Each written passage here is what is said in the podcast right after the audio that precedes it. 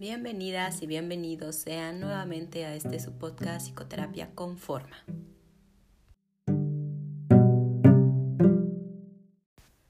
Hola, ¿cómo están? Qué gusto que podamos estar nuevamente aquí. Yo soy Jessica Toski, psicóloga, y bueno, el día de hoy les voy a platicar un poco acerca de lo que es la psicoterapia feminista, eh, que es la que yo practico hace más o menos tres semanas, tal vez ya un mes, que en un episodio piloto que les grabé y que está en la historia de mis podcasts, yo les contaba un poco acerca de mi carrera y mi transitar en la psicología, en donde estudié, en la FESISTA Cala, luego la maestría, las especializaciones que me llevaron como justo a trabajar todo el tema de violencia con mujeres desde hace ya 18 años que estoy en esto. Y entonces cómo es que poco a poco me he ido como especializando más hasta llegar a esto que es la psicoterapia feminista. Cuando yo estudié la licenciatura en psicología, desde luego que esto no existía, ni siquiera había una materia acerca de perspectiva de género, ni nada por el estilo. Pero bueno, es algo que, que construí a partir de, de, la oportunidad que tuve de empezar a trabajar en asociaciones, en, institutos que, que, tenían como tema principal la violencia ¿no? y la atención a las mujeres. Y bueno, entonces eh, un poco les voy a platicar de cómo se trabaja la psicoterapia feminista. Lo que viene de base pues son como ciertas cosas, reglas que en cualquier psicoterapia se tienen que, que tener, pero lo que vamos a, a meter eh, justo es la transversalidad del, de la mirada feminista, ¿no? De eso que en una psicoterapia tradicional no se mira, porque no nos lo enseñan así. Entonces, bueno, la psicoterapia feminista es es un modelo, es un modelo de atención y es un modelo que está basado en una atención horizontal. Entonces, es, este, esa atención horizontal, pues justamente va en contra de estas jerarquías ¿no? que, que, que hay en los procesos y estructuras sociales en donde nos relacionamos y que sabemos que hay una relación de poder. En nuestra sociedad y cultura, pues vivimos dentro de relaciones de poder y nos afectan más a unas personas que a otras y tiene que ver mucho con el sexo con el que nacemos. Ahorita vamos a platicar de eso, pero entonces la psicoterapia feminista es esto, es un modelo, es un modelo de atención y es un modelo de atención original, en donde, horizontal, perdón, en donde yo estoy a la par con la persona que estoy atendiendo. Estamos en una relación igualitaria base, un, un, principio básico como de esta psicoterapia justo es que la persona que se está que está recibiendo la atención eh, es experta, es la experta en su vida. Nadie más que esta persona sabe más acerca de sí misma. Entonces, por eso eh, trabajamos bajo este principio de, de relaciones horizontales, una relación igualitaria para no tener esta influencia nuevamente del poder. Eh, y bueno, otro principio fundamental justamente, pues es que lo personal es político. Entonces, en la psicoterapia feminista sabemos que lo personal es político. ¿Esto qué significa? Pues que todo lo que nos afecta, todos nuestros malestares, en realidad son externos, vienen del exterior y tienen que ver con la forma en que miramos el ser mujer y el ser hombre en esta sociedad.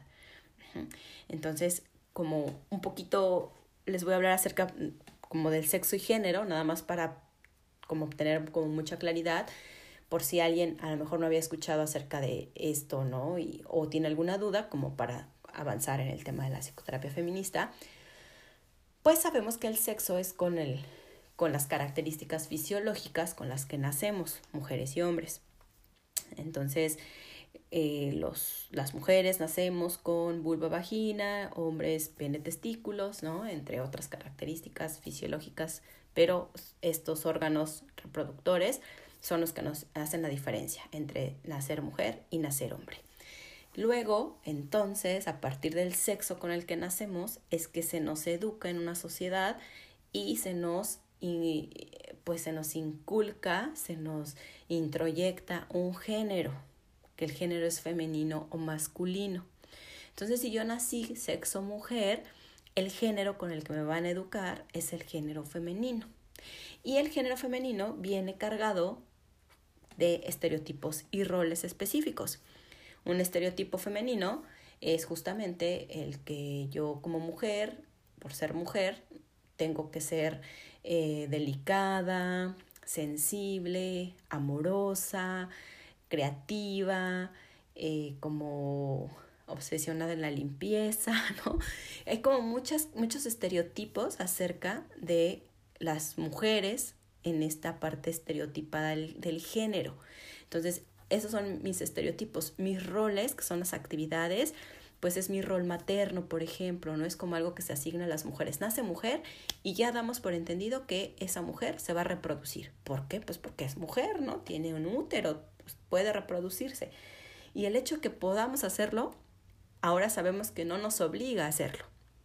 Pero desde la construcción social, pues esto así ha sido. Entonces uno de mis roles como mujer, pues es la reproducción, ¿no? es el cuidado de, las otras personas, es, la es educar al otro, es el, el, pues sí, el dar estos eh, como afectos a mis hijas, hijos, a mi pareja, ¿no? Entonces, este rol justo viene como a, a, a, poner como muchas, muchas características en las mujeres que son a veces muy pesadas. Y lo mismo ocurre con los hombres. El, eh, nacen hombres y el género que se les asigna tiene que ver con toda esta carga de estereotipos también eh, sociales y culturales en donde el estereotipo masculino es que son fuertes, que son valientes, siempre no le temen a nada, son proveedores, eh, siempre pues tienen que tener dinero, ¿no? Y, ser como muy exitosos en su carrera profesional, ese es como un estereotipo. Y los roles justamente que se le asignan, pues es el de proveedor, por ejemplo, el de proteger, pero físicamente, ¿no? A la familia. Yo protejo a mi familia, eh, eh, no sé, por ejemplo, piensen en en comercial para un seguro de vida, normalmente a quien ponen como quien tiene que firmar ese seguro es a un hombre, Va a firmar, ¿no? En el comercial aparece el hombre que está pensando en cómo puedo asegurar a mi familia. Ah, un seguro de vida, ¿no? Porque es un rol asignado para ellos.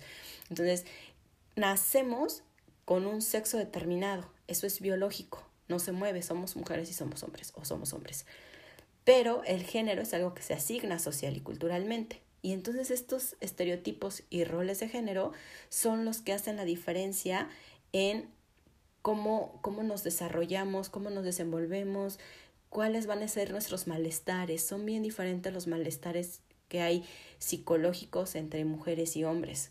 Entonces justo eso es a lo que le entra la psicoterapia feminista. Como ah, sabemos desde la psicoterapia feminista que este ser, eh, ¿no? Un género, ser de un género, es algo muy específico en una sociedad determinada y que justo esto va a hacer que la vida social humana fluya hacia un punto determinado. ¿sí? Entonces, eh, no sé si ustedes han escuchado de Simone de Beauvoir, pero ella justo hablaba en un libro este del segundo sexo de esta frase, ¿no? No se nace mujer, se llega a serlo. Y ella lo que justo quería decir era que la construcción social que se hace de las mujeres, pues es eso, es algo que se va construyendo a lo largo de nuestras vidas.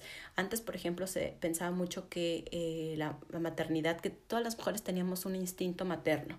Y esto era así como ya, o sea, todos lo sabemos y es cierto, ¿no? Y se tomaba por cierto. Y no, más bien justo como pues dice Simón, ¿no? Eh, no se nace mujer, se llega a hacerlo. Yo aprendí a maternar, ¿no? Entre comillas, porque pues ahí también después hablaremos realmente de estas maternidades conscientes y responsables, pero entonces aprendimos un rol, ¿no? Materno, en donde desde chiquitas, pues lo que pedíamos era la muñeca que hace del baño, la que hay que darle de comer, la cargábamos, el juego de té, eh, o sea, como muy específico nos íbamos educando en eso. Entonces decía, no es que los hombres no tienen ese instinto, no saben qué hacer. Pues claro que no van a saber, pues si nunca lo han aprendido, ¿no? Y al contrario, cuando un niño de repente quiere jugar con un bebé, con un juguete asignado socialmente como de niña, hay una crítica. ¿Cómo lo dejas jugar con muñecas, no? ¿Por qué dejas que se viste así? Entonces, pues, ¿cómo quieren que sean papás afectivos si nunca han aprendido a hacerlo? Porque la misma sociedad los ataca, los juzga, o a las mamás y papás que permiten que niños jueguen con muñecas. Entonces, todo esto es justo lo que nos construye y nos va guiando hacia determinado lugar. Por eso la psicoterapia feminista, eh, pues reflexiona y cuestiona acerca de esto. Entonces, cuando aprendimos psicología o aprendemos psicología en la universidad, pues nos damos cuenta que las corrientes, ¿no? Las escuelas que nos enseñan y demás, y el conocimiento que tenemos, pues la psicología en general, el conocimiento es principalmente androcentrista. ¿Esto qué quiere decir? Pues que ha, ha tomado a, la salud mental del hombre como una medida de lo que se debe de ser. Ajá, entonces es como que el hombre es lo que es la norma mentalmente sano y todo lo que está fuera o, o, lejos de eso, entonces es lo anormal y, y es la, lo que, pues la enfermedad, ¿no? Lo, la, la falta de salud. Y de ahí justo es que en la psicología, históricamente, pues se tendió a, generar como muchas patologías para las mujeres. Entonces, eh, ahí como justo es donde desde la psicoterapia feminista hay que poner mucha atención porque el análisis psicológico tiene que ir dirigido hacia allá, a esas miradas sociales, culturales, históricas, políticas, ¿no? en donde leemos el ser mujer. Tenemos que incluir la, la clase, la etnia, la raza y por supuesto el género. Antes eh, se pensaba, ¿no? Por ejemplo, que las mujeres pues tenían como ciertas características psicológicas, se les llamaba histéricas, eh, neurosis, ¿no? Se tendía como a, pato, a, así, a hacer patología como de muchas características emocionales, porque decían pues eh, no, no reaccionan igual que normalmente reaccionan los hombres, se enojan por cosas que los hombres no se enojan, entonces es una histérica, ¿no? Y ahí sexualmente ha, fallado algo. Es muy común, no sé si les ha pasado a las mujeres que si se enojan, por ejemplo, haya comentarios como estás histérica, eres una histérica cuando una, una mujer se enoja, ¿no? Te hace falta sexo.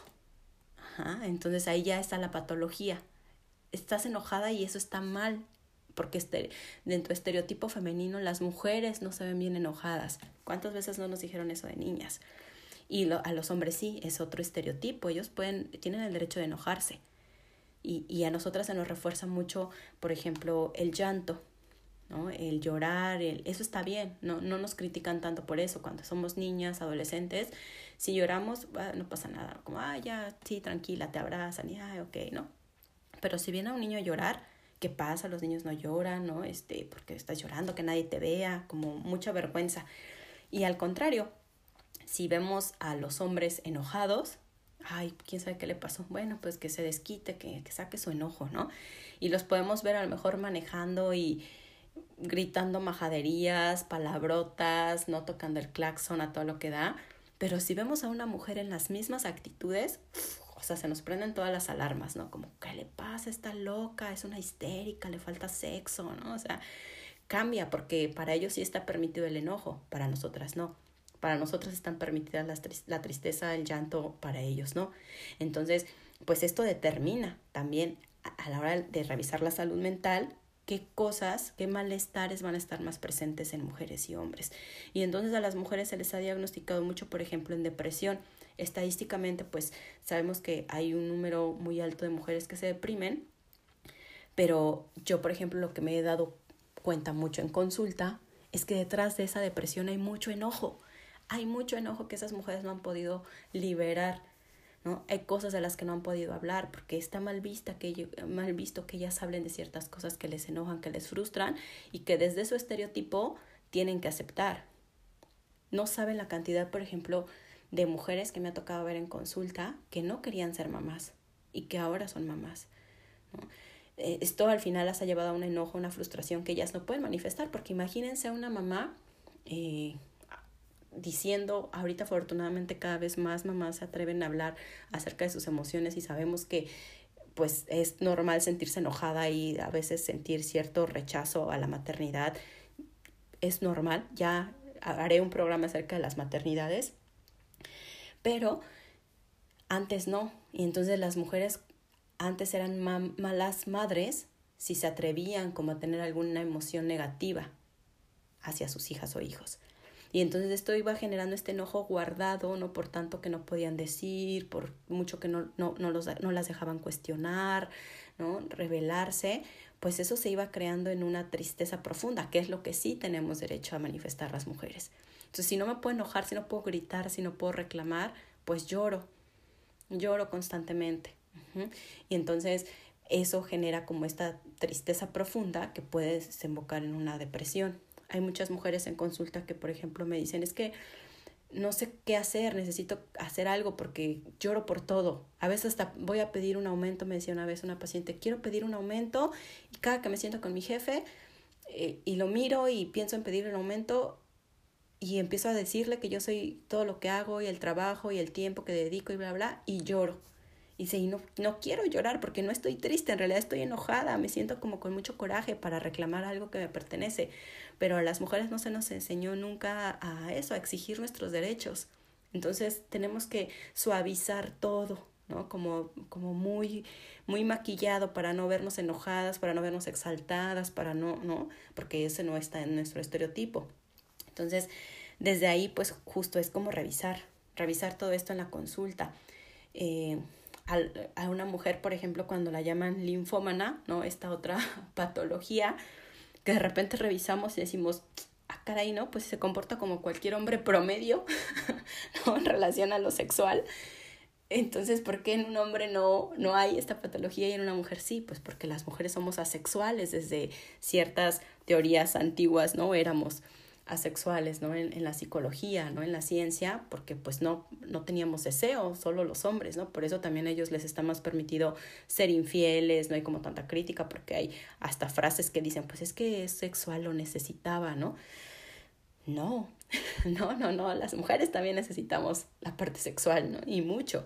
Y entonces cuando las mujeres tenemos esta libertad sexual, somos tachadas de linfómanas. Entonces, imagínense, piensen en eso. Si no tienes sexo, te enojas y eres histérica.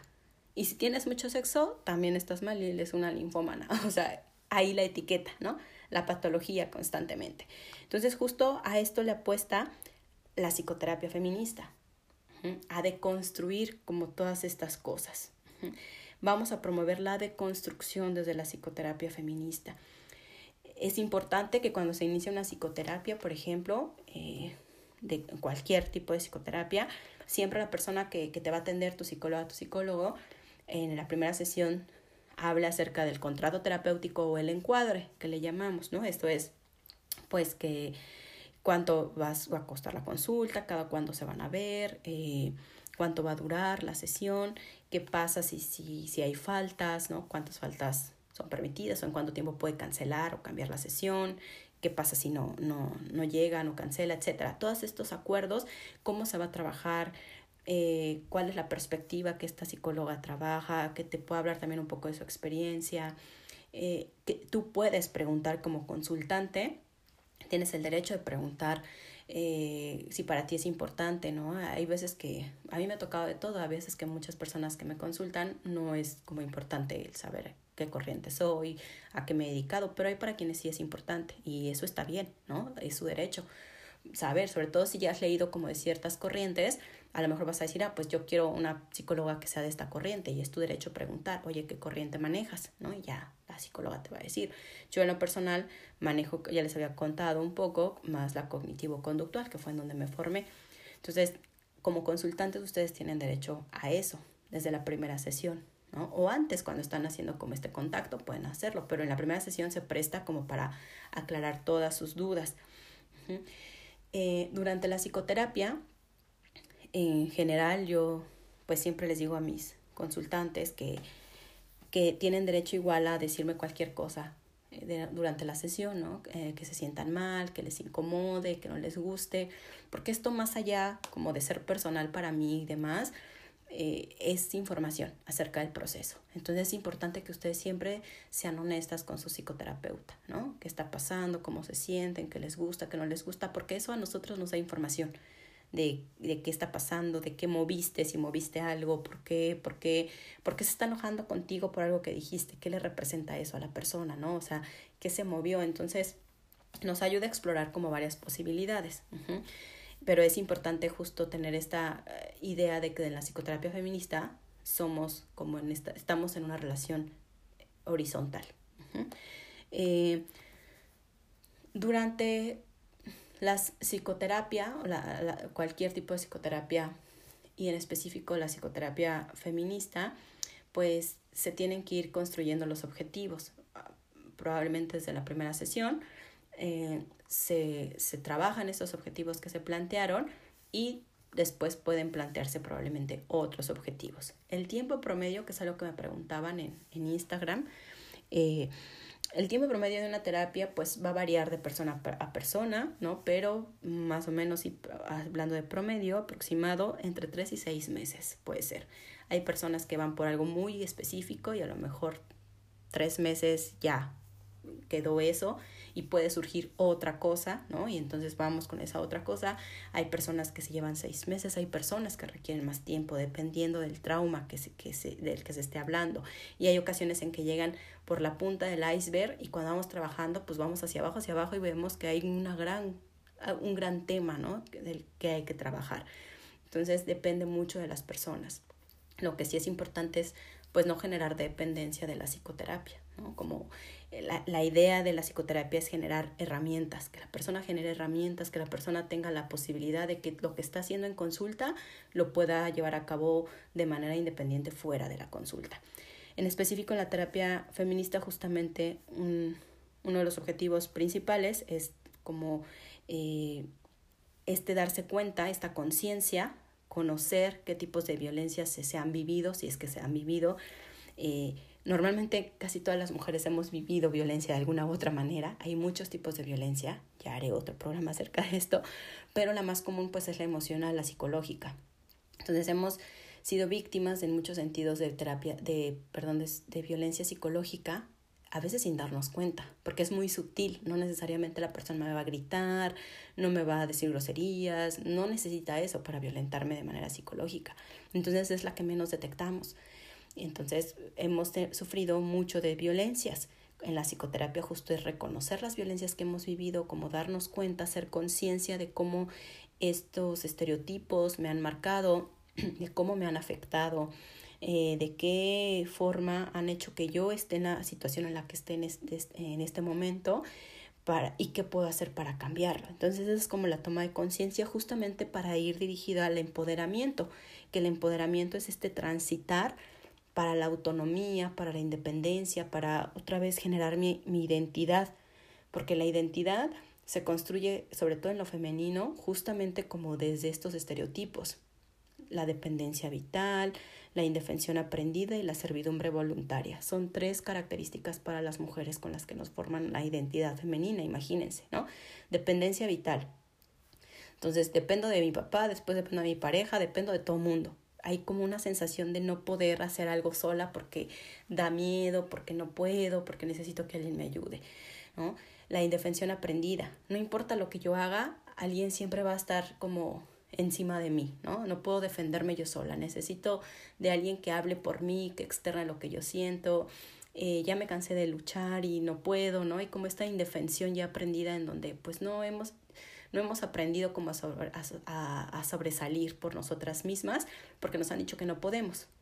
Y luego la servidumbre voluntaria, en donde las mujeres constantemente estamos sirviéndoles a los otros, a las hijas e hijos, a la pareja, papá, mamá, a todo mundo.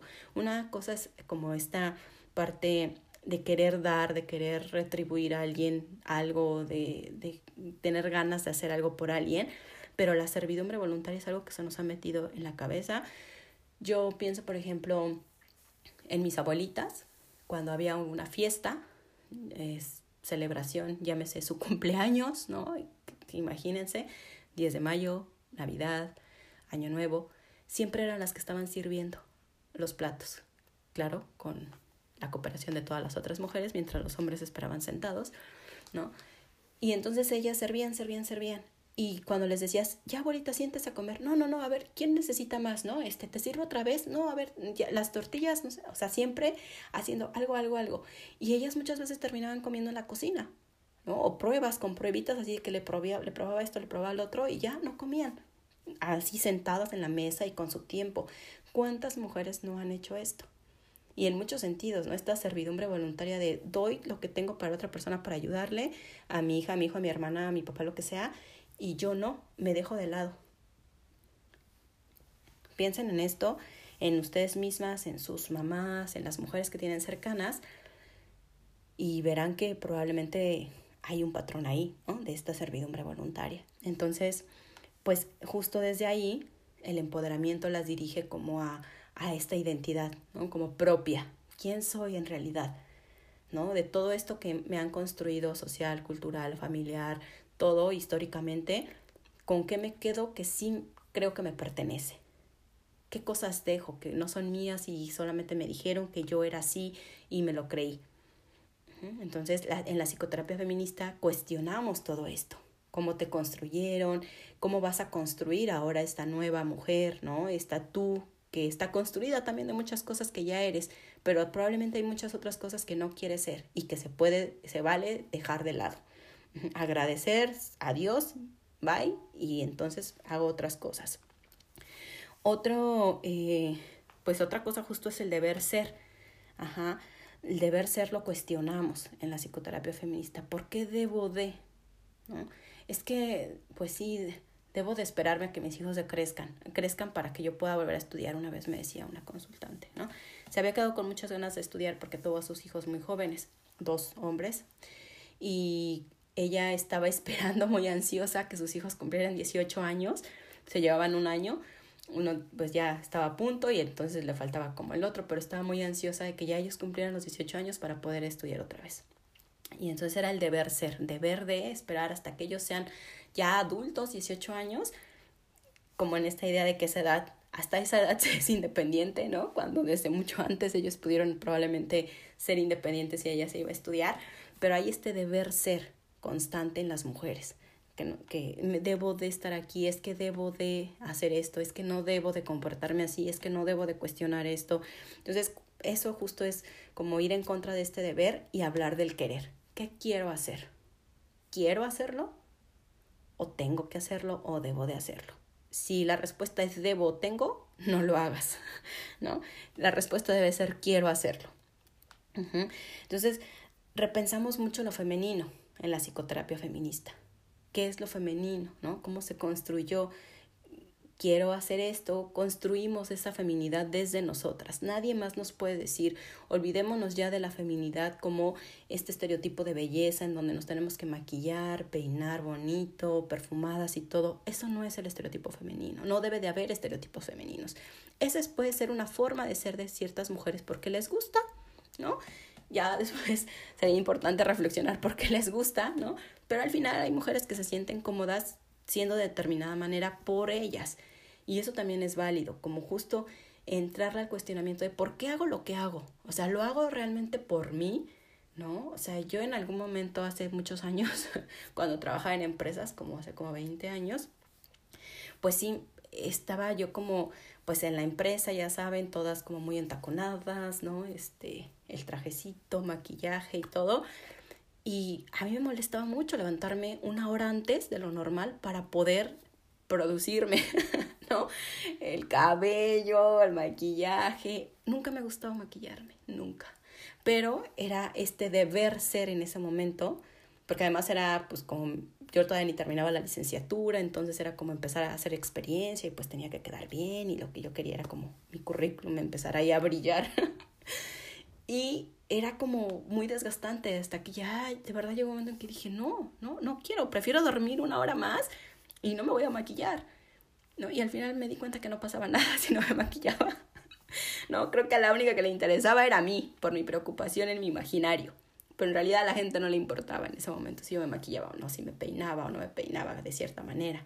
Entonces, hay que repensar esto de lo femenino, cada una de nosotras construir lo que es nuestra feminidad desde nosotras. Entonces, eso es como un, también un gran trabajo en la psicoterapia feminista.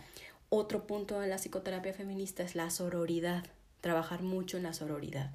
¿Qué es la sororidad? Pues es este apoyo mutuo, mutuo entre mujeres. A las mujeres se nos ha enseñado mucho a competir entre nosotras. Eh, por ahí en mi Instagram hay un, un video que hice con una psicóloga de Barcelona, eh, sobre donde hablábamos justo de los mitos del amor romántico. Y hablamos de los cuentos de hadas, cómo es que los cuentos de hadas construyen estos mitos del amor romántico y también cómo los cuentos de hadas construyen una idea de que entre mujeres no podemos ser amigas. Hay muchos dichos, mujeres juntas ni difuntas, este, sí como que las mujeres su peor, eh, peor enemiga de las mujeres. Porque piensen en los cuentos de hadas, o sea, Cenicienta, la madrastra, la trataba súper mal y las hermanastras tampoco la querían, ¿no?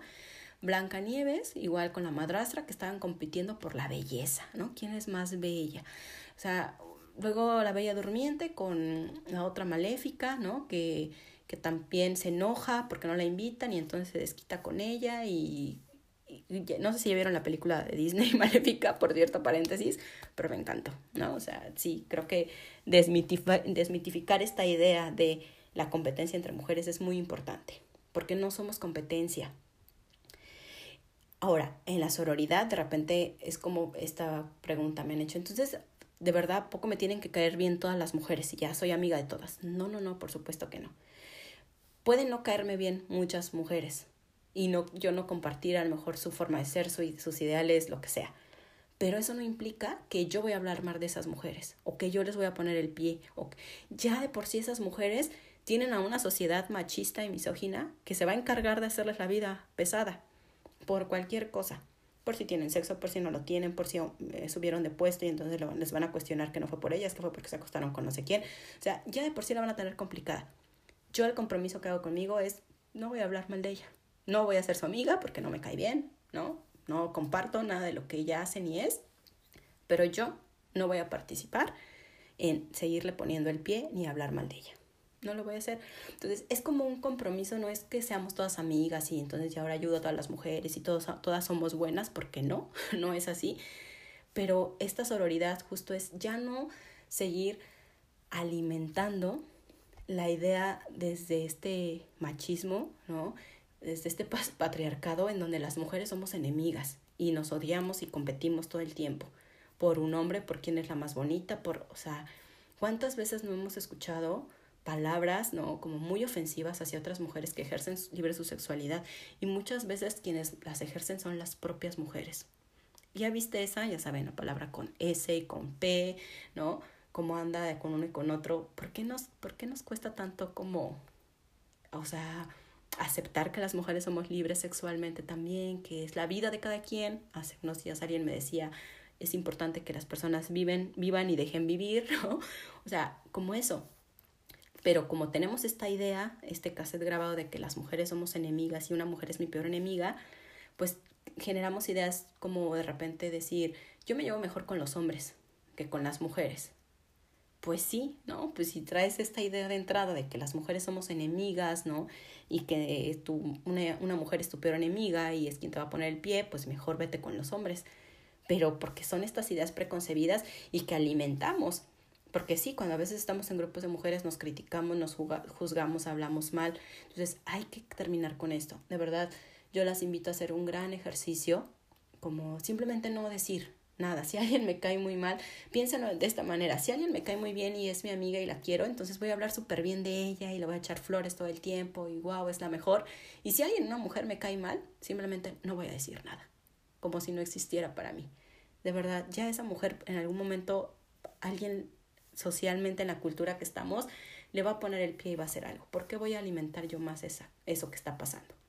Entonces, ya si mi personalidad y mi forma de ser me permite, como aunque no me caiga bien, ayudar si veo que le está pasando mal o algo, pues lo hago, ¿no? Por supuesto. Pero si digo, no, es que yo, o sea, no soy así, como que no me gusta ser hipócrita, también está bien. No te acerques a alguien que no te cae bien, pero en esta sororidad no hay que seguir alimentando esta competencia, odio entre nosotras y ponernos el pie o echarnos a perder la vida. Entonces, esta es otra característica importante de la psicoterapia feminista, ¿no?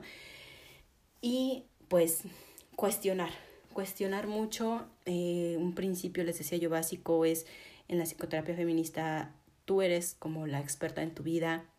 Las cosas no son mágicas tampoco en psicoterapia, sobre todo cuando trabajamos violencia emocional. Eh, la violencia en general, ¿no? Porque siempre va en escalada pero cuando hay violencia psicológica, que les decía yo, es muy difícil identificarla, a veces es un trabajo muy, muy largo, muy fuerte. Eh, en general, el trabajo en psicoterapia tiene que ver mucho con el compromiso de la persona que está recibiendo la, la atención, la psicoterapia. Tiene que ver mucho con ese compromiso, con que se hagan las tareas, si es que la corriente que están trabajando eh, da ese tipo de ejercicios, tareas en casa, etcétera, que se hagan, que se realicen, que haya un, un compromiso de las sesiones, porque no, no es como algo mágico. Eh, algunas ocasiones me han preguntado como, ¿pero qué hago? Dime qué hago. No, yo no te puedo decir qué hacer, ¿no?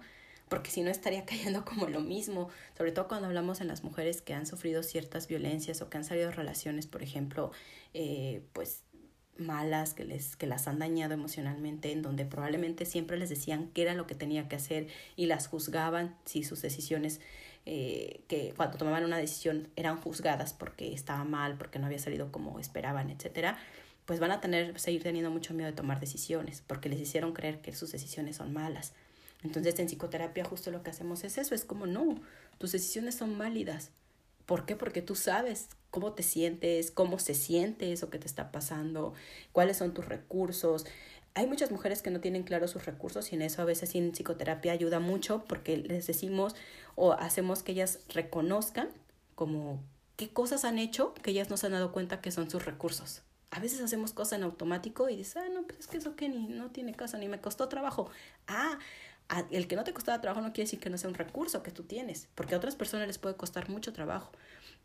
Entonces, como reconocer estos recursos personales, hacer, generar más herramientas y que ellas sean quienes decidan qué hacer en su vida, eso es importante. Ahora me dirán, bueno, si yo voy a terminar haciendo lo que quiera en psicoterapia, ¿para qué voy? ¿No?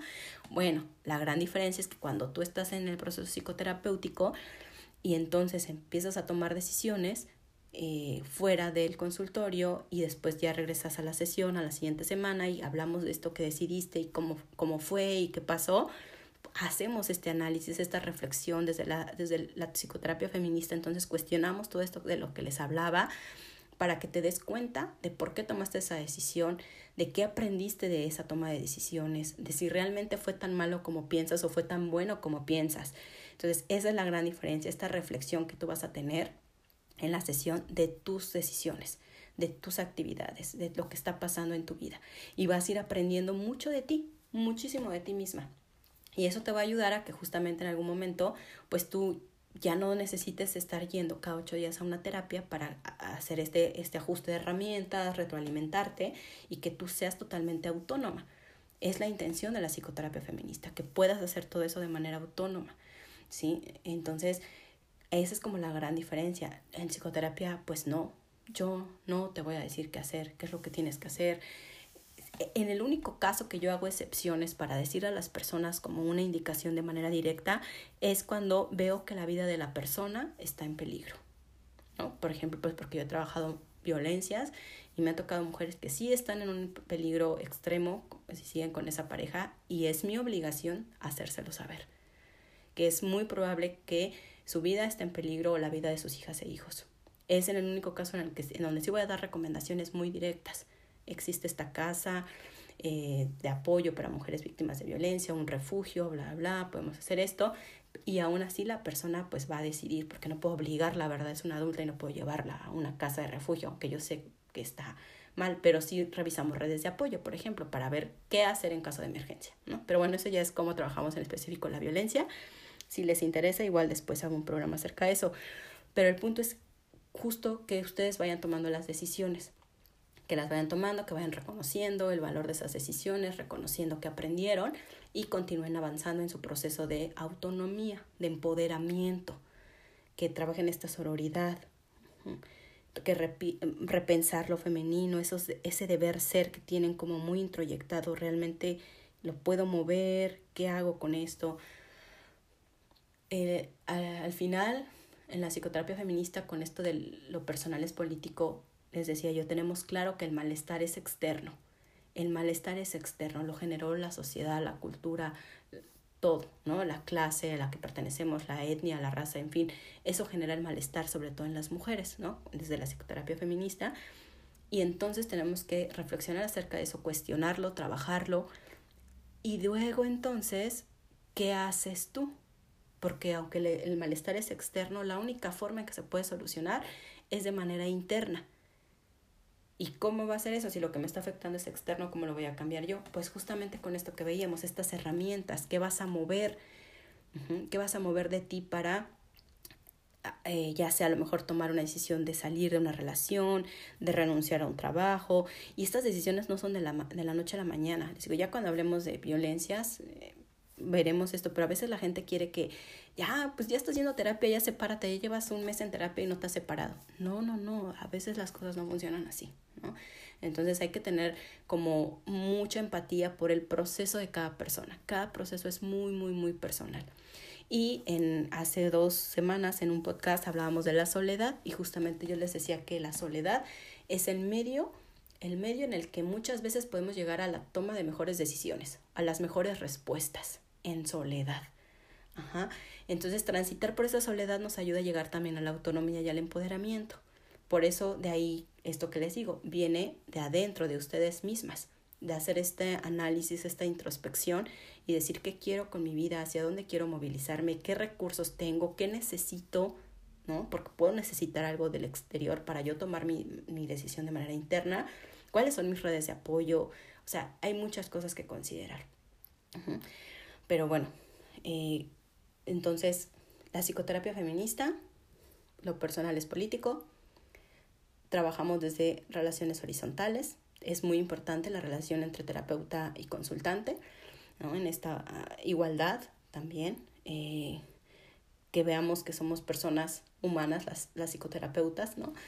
que, que también cometimos errores, que vivimos una vida, muchas cosas, ya no hablamos desde esta superioridad como de yo soy psicoterapeuta y tengo todo el conocimiento y te voy a decir qué, qué tienes que hacer, no, somos personas también y podemos acompañar en el proceso de crecimiento que vas a tener, darte algunas herramientas, cuestionarte, hacer que te cuestiones ciertas cosas, ¿no? Y para que puedas seguir avanzando. Vamos a generar empoderamiento, sororidad, visibilizar las violencias, las relaciones jerárquicas en donde estamos y en donde hay relación de poder, dentro de esas relaciones jerárquicas, donde están nuestras relaciones de poder que más daño nos han hecho también. Entonces, pues en general, creo que pues de esto va un poco la psicoterapia feminista. Se puede hablar de cualquier cosa en psicoterapia, no necesariamente violencia, ¿eh? de cualquier cosa en psicoterapia feminista. Eh, les decía yo, hay veces que mucho, mucha sintomatología que se genera tiene que ver con estos factores externos, ¿no?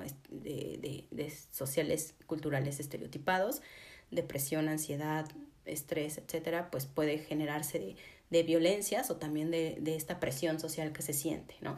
Muchas mujeres de repente llegan con mucha ansiedad porque socialmente se les exige mucho.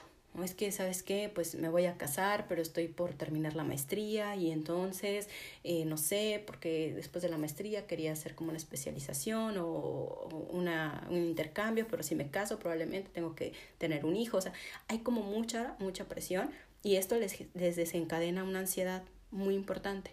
Entonces, desde ahí como hacer toda esta reflexión. Y a veces no nos damos cuenta que tiene que ver con todo esto que les planteo, pero, pero ahí está. O sea, al final el malestar es externo, viene del exterior, ¿sí? Solo hay que revisarlo. Entonces, igual no esperar recetas mágicas en psicoterapia, no hay recetas porque cada persona es diferente. Yo puedo tener una metodología desde mi corriente cognitivo-conductual y la cruza siempre la psicoterapia feminista, pero no voy a hacer lo mismo para todas las personas, por supuesto. Cada persona tiene una historia diferente, tiene aprendizajes diferentes, tiene recursos diferentes, redes de apoyo diferentes, entonces va a ser muy específico el trabajo con cada persona. No es como que es que mi amiga vino contigo y tenía ansiedad y le dijiste este esto y súper bien, le fue súper bien, porque me ha pasado, me fue súper bien. Le fue súper bien a mi amiga, en dos meses yo vi como un gran cambio.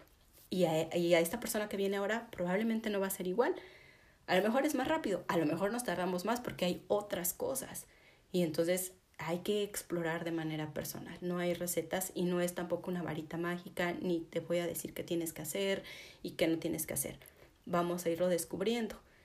El gran, por el mayor porcentaje del trabajo en psicoterapia lo vas a hacer tú, siempre, porque eres la experta en tu vida.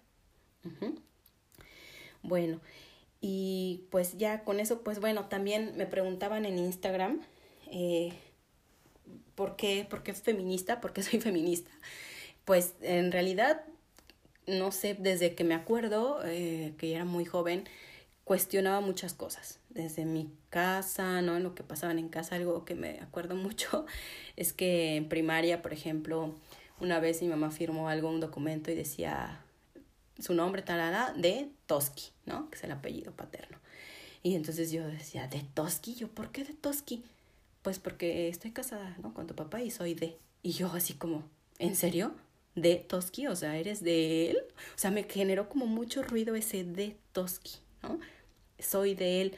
Y lo cuestioné mucho, o sea, de verdad, yo creo yo tenía como, no sé, tal vez ocho años. Y dije, ¿cómo? ¿Pero por qué vas a ser de él, no? O sea, no. Y así como que eh, eh, más grande igual cuestionaba cosas. Eh, los celos nunca me parecieron como algo lindo, por ejemplo. Yo a veces escuchaba a mis amigas cuando sus novios la celaban y yo decía, ¿pero por qué eso? O sea, ¿cómo, ¿por qué no te deja hablar con tu amigo? ¿Por qué se...? O sea, no...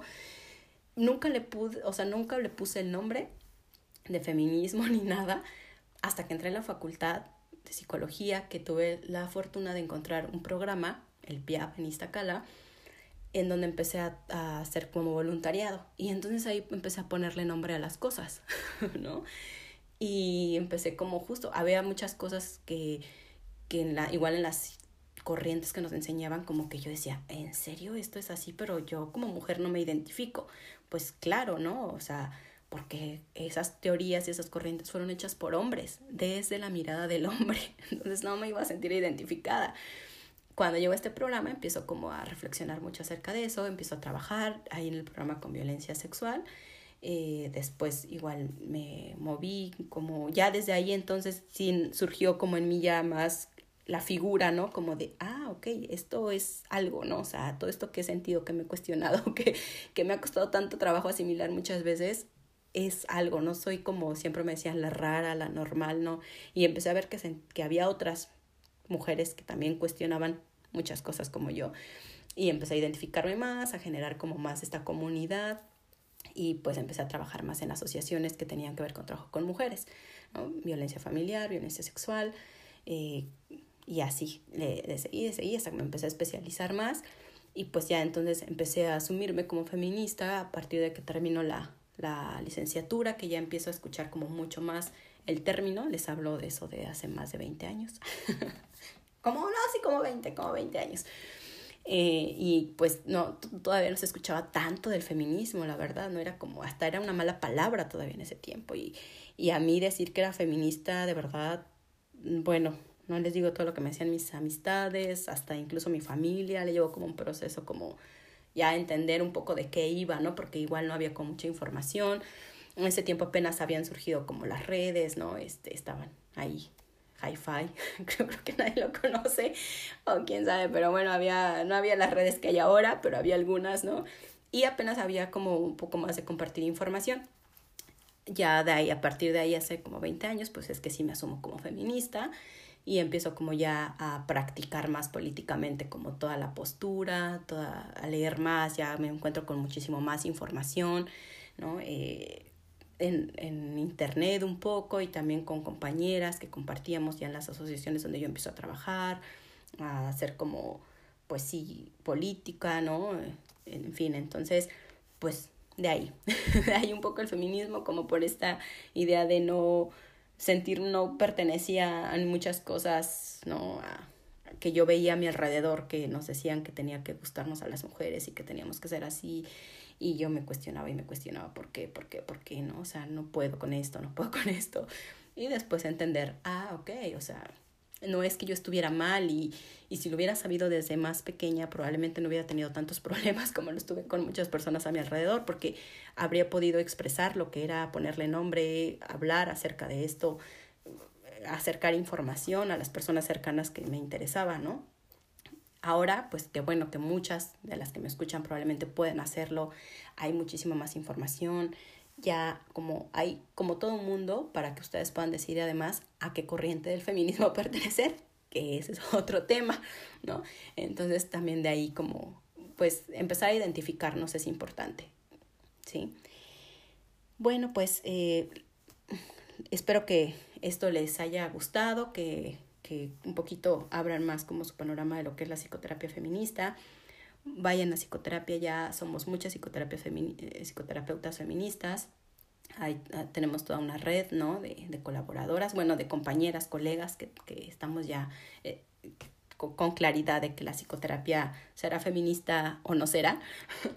y bueno, a mí me encuentran, ya saben, en Facebook como psicoterapia conforma y en Instagram como psicoterapia-conforma.